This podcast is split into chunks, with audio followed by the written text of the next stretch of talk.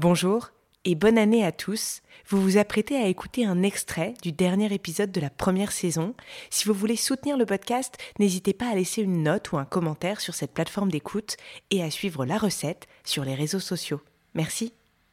On va commencer? Je t'écoute, je suis prête. Et si on pouvait aider la planète avec sa fourchette et avoir un impact sur la société à chaque bouchée? Ce podcast donne la parole à ceux qui cultivent des solutions pour nous aider à mieux manger. Chaque mois, ils nous livrent ici les ingrédients d'une alimentation durable et ils apaisent notre faim de mieux comprendre, enfin, ce qu'il y a dans nos assiettes. Bienvenue, je suis Julie Vanosel et vous écoutez La Recette. La recette, la recette. euh, La recette de quoi du bonheur Alors on parle bien d'une recette de cuisine. J'aimerais bien qu'on me donne la La recette. recette que j'essaye d'appliquer tous les jours. Alors j'en ai plein des recettes. Donc je vais vous donner la recette la plus simple.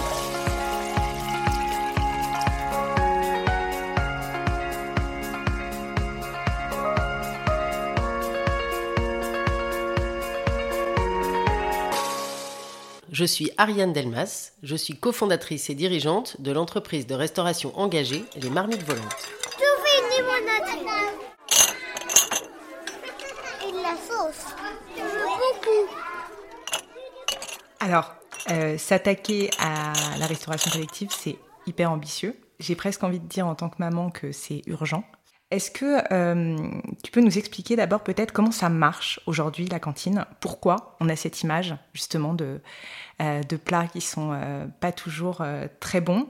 Comment ça se passe globalement aujourd'hui l'approvisionnement des cantines en France? Est-ce que tu peux, tu peux nous expliquer un petit peu pour ceux qui, qui ne savent pas? Bon, la cantine scolaire. Alors, il y a, un peu, il y a plusieurs sujets. Il y a les écoles publiques et les écoles privées. Euh, en tout cas, pour les écoles publiques qui représentent la, la grande majorité des enfants, une mairie pour que les enfants aient à manger à l'heure du repas, elle a le choix. Soit elle l'internalise, ça s'appelle une régie municipale. Donc, euh, en interne, ils ont une cuisine, ils ont des salariés de la mairie qui cuisinent et puis qui soit cuisinent dans chaque école, soit cuisinent dans une cuisine centrale et livrent les repas. Soit euh, la mairie dit en fait je, je ne sais pas faire ou euh, on a essayé puis on n'a pas réussi et donc ils sous-traitent cette mission à un prestataire via un marché public Euh, et les prestataires auxquels euh, ils ont accès aujourd'hui ben il y en a de plein de sortes différentes il y a les quelques gros nationaux que qu'on connaît euh, et puis il y a aussi des opérateurs de taille plus raisonnable qui sont souvent régionaux locaux nous on a effectivement on est plus- on est un acteur privé donc on est assimilé à ces, ces, ces prestataires pour nourrir des écoles publiques, il faut répondre à des marchés publics. Et ben, pour des structures comme les nôtres, c'est un chemin long et semé d'embûches.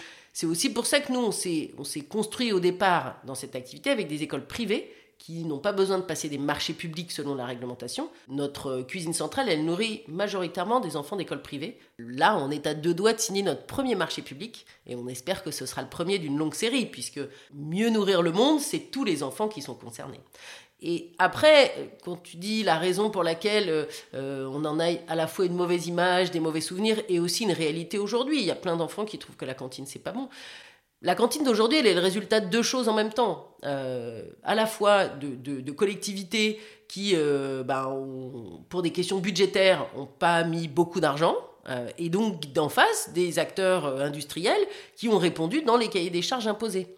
Aujourd'hui, euh, euh, il faut savoir qu'il y a des mairies qui proposent des, marchés publics avec 2,90 euros de budget pour nourrir un enfant. Bon, bah, euh, avec 20% de bio obligatoire imposé par la loi Egalim, n'importe quel acteur, s'il veut tenir ce budget-là, il va forcément rogner sur la qualité de certains, certains produits, sur la manière de gérer sa cuisine centrale, euh, etc. C'est un exemple de prix qui peut apparaître dans un marché public. Mais c'est aussi pour, pour, pour quand même mettre sur la table le sujet de l'argent. L'alimentation durable, oui, ça coûte plus cher que, en gros, de mettre de la merde dans les assiettes des enfants. Il faut dire quand même la vérité. Mais en fait, ce, ce surcoût qui est perçu comme un surcoût, bah en fait, euh, c'est moins de problèmes de santé plus tard, c'est des enfants qui sont éduqués à comment on mange aujourd'hui, parce que ces enfants-là, ben, évidemment, c'est les adultes de demain. Aujourd'hui, il y a deux modèles, il y a la régie municipale, le gros acteur industriel. En fait, il y a plus que deux manières de faire. Euh, il faut inventer ces nouvelles manières. On essaye d'assumer notre rôle euh, ben, de trublion de la restauration collective. Euh, oui, c'est possible de faire de la cantine scolaire durable, gourmande et compétitive. Une des pistes, c'est effectivement de mettre un peu moins de protéines animales qui vaut cher et de s'approvisionner en circuit court. En fait, il y a des solutions et, c'est pas si compliqué que ça. Et en plus, on se régale. Il faut absolument que tous les acteurs de la cantine scolaire assument leurs responsabilités et prennent des décisions et des actes qui sont en ligne avec l'urgence de bien nourrir nos enfants d'aujourd'hui. Il y a des solutions, ça tombe bien, on est là pour en parler. Et est-ce que tu aurais euh, peut-être euh, des conseils à nous partager ou une action concrète pour mieux manger chez soi ou, euh, ou ailleurs, ou à la cantine? Ben, Si je reste sur le thème de la cantine scolaire, j'ai envie de m'adresser aux parents en disant intéressez-vous à ce que mangent les enfants.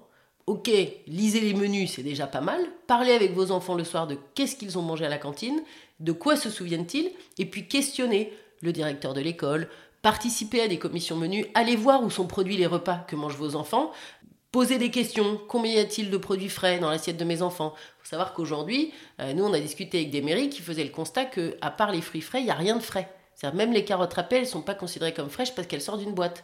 Donc, intéressez-vous à ce que mangent vos enfants et interrogez les maires au sens M-A-I-R-E-S. Les, collectivités, elles sont à l'écoute de leurs citoyens euh, et elles prioriseront les sujets et elles prioriseront les budgets aussi parce qu'on leur demandera de le faire. Donc en tant que parents, euh, on a chacun la responsabilité d'aller questionner ce qu'il se passe dans l'assiette de nos enfants. Je pense que c'est ça que j'aurais envie de leur dire.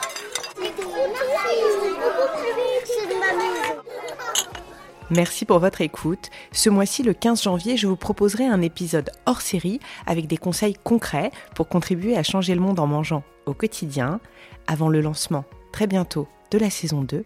Merci et à bientôt.